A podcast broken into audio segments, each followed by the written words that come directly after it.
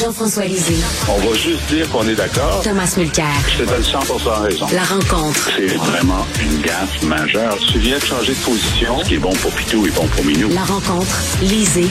Mulcair. Alors, ça va être la rencontre Lisée, Lisée. Aujourd'hui, euh, Tom ne peut pas être des nôtres. Ça fait que donc Jean-François ne sera pas interrompu. Tiens, Ah. alors...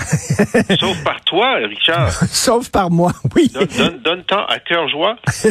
Euh, Jean-François, j'ai euh, mon ami et collaborateur ici à l'émission, Guy Perkins, qui vient de m'envoyer un petit message privé qui dit euh, Fitzgibbon, il est malfaisant. F-A-I-S-A-N. Elle est très drôle. Euh, on dirait que les règles d'éthique s'appliquent à tout le monde, sauf à M. Fitzgibbon. Ben, euh, il était allé à la chasse. Oui. Et qui va à la chasse perd sa place. Il, il, il- quoi, il avait pas de permis? C'est quoi son problème? Ben, on sait pas s'il a payé ou pas.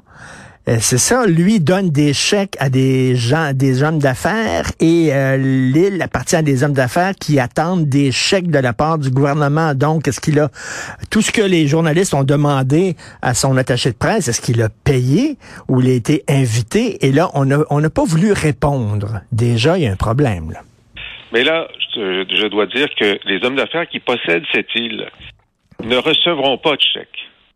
Parce que là, c'est vraiment euh, le niveau de revenu annuel de ces personnes-là les déclasse complètement de, de, de la réception de chèques. Ce qu'ils ont eu de la CAC, cependant, c'est lorsque la CAC a réduit euh, les, euh, les taxes euh, scolaires, euh, donc ce qui est une taxe foncière, euh, ceux qui ont gagné le plus à cette, euh, à, à cette euh, mesure-là, ce sont ceux qui avaient des, euh, des propriétés euh, Là, on avait calculé que, par exemple, à, à Sagar, euh, grâce à grâce à François Legault, euh, ils allaient économiser plus de 100 000 dollars par année chaque année. Alors eux, ils n'ont Hmm. pas besoin du chèque de 400 dollars, comprends-tu? Non, non, mais ils ont peut-être besoin de subventions de temps en temps. Je veux dire quand même, là, c'est, c'est, on sait qu'il est très euh, généreux avec ses subventions, notre ministre de l'économie. Euh, et ça, c'est les gens d'affaires ben, qui aimeraient ça des fois avoir des subventions du gouvernement. Euh, écoute, on- les journalistes du bureau d'enquête font rien que demander est-ce qu'il a payé. Et là, ils se font répondre ah, si vous voulez faire une entrevue sur la chasse et la pêche, ben, demandez à votre chroniqueur chasse et pêche de nous vous appeler. Euh, on, on- on leur répondra. Mais quelle arrogance Legault n'avait pas dit à ses troupes de ne pas être arrogant, justement? Oui, mais euh, l'absence d'arrogance euh, n'est pas distribuée également entre les membres du gouvernement, tu sais. Euh, Il y en a, il y en a qui en ont moins que d'autres. Écoute, euh, assez, assez spécial quand même. Euh, on a hâte de voir s'il va, s'il a payé ou s'il a été invité. Tu veux nous parler du message de Céline? Ah mon Dieu, ça, ça fend le cœur, hein. Ça fend le cœur parce que Céline, c'est quelqu'un qui fait partie de, notre famille proche. Ça, il faut le dire, là. On a vécu avec elle, on l'a connue jeune, on l'a vu faire ses succès, on a, on a vu son mariage, ses enfants, euh, et elle a toujours été très euh, très franche dans ses entrevues. Je dire, c'est un livre ouvert, c'est ce qu'elle dit au début son message.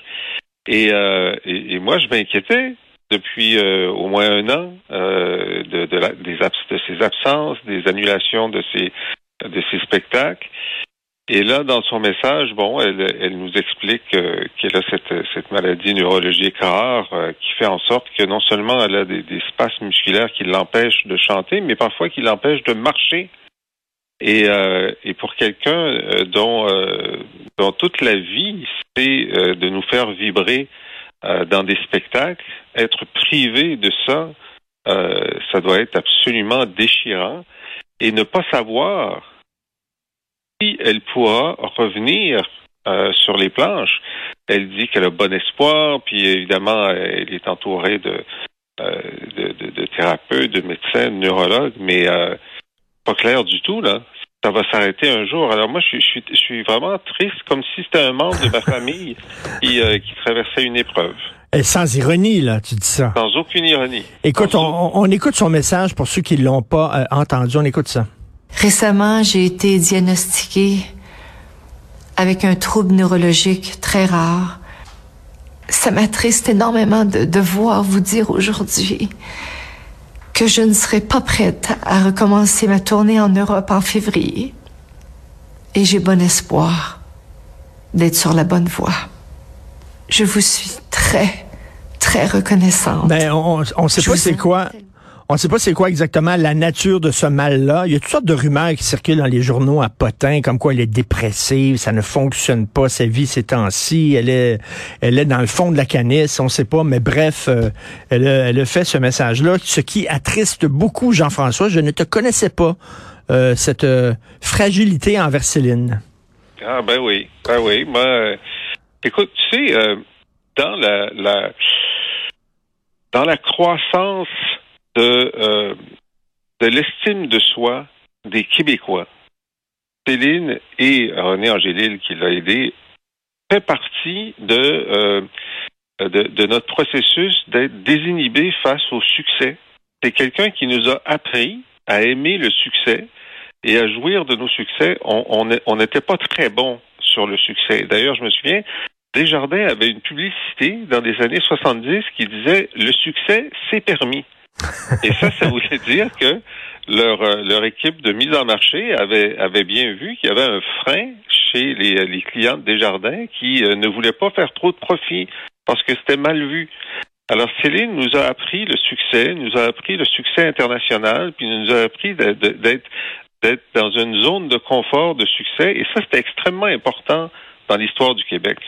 Et euh, moi, le fait qu'à chaque fois que bien qu'elle elle, habitait à Palm Springs, elle habitait à, à, Vegas, il y a des bouts de temps où elle n'était pas euh, ici, mais à chaque fois qu'elle revient au Québec, à chaque fois qu'elle donne des entrevues, à chaque fois qu'elle est présente, tu la fille de Charlemagne, là, tu n'est pas revenue avec un accent français comme certaines autres, etc. C'était la québécitude euh, euh, transpirait de chaque pore de sa peau et que je, je dis au passé, je devrais dire au présent.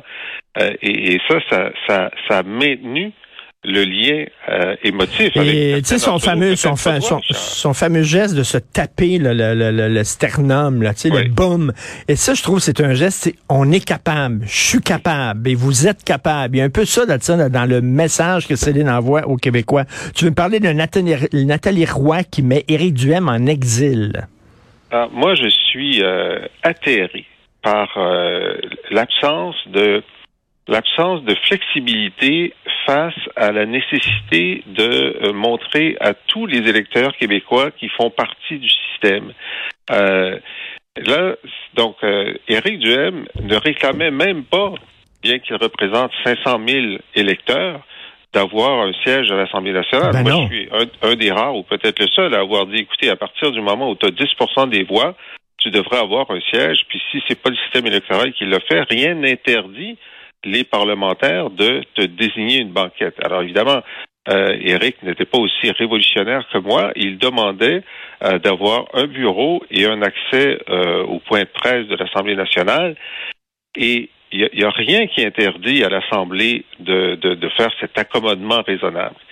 Et euh, le gouvernement et Nathalie Roy, et là c'est la deuxième fois que la présidente de l'Assemblée nationale prend une position qui est à 150% la même que celle du gouvernement de la mmh, mmh. CAQ, dit euh, non, t'as pas d'affaires. Les, les élections, non, les électeurs ne comptent pas.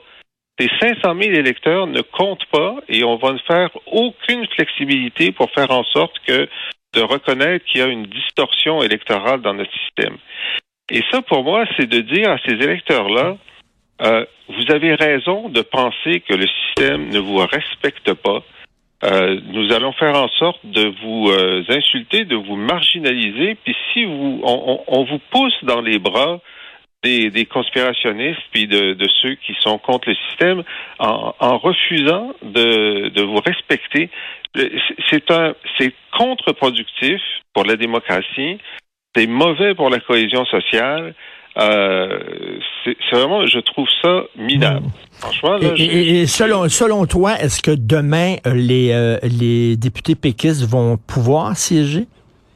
Ah, ça, euh, je ne suis pas certain de ça parce que euh, il y a d'abord le vote de la loi et ensuite il y a la sanction de la loi. Tu sais que c'est comme toutes les comme toutes les lois, celle-ci qui rend le serment facultatif doit être signée par le représentant du roi pour être en vigueur. Le représentant du roi, c'est le lieutenant-gouverneur. Alors, tant qu'ils ne signent pas, la loi n'est pas en vigueur, donc les trois péquistes ne peuvent pas siéger. À quel moment est-ce que le gouvernement va euh, décider de soumettre la loi au lieutenant-gouverneur?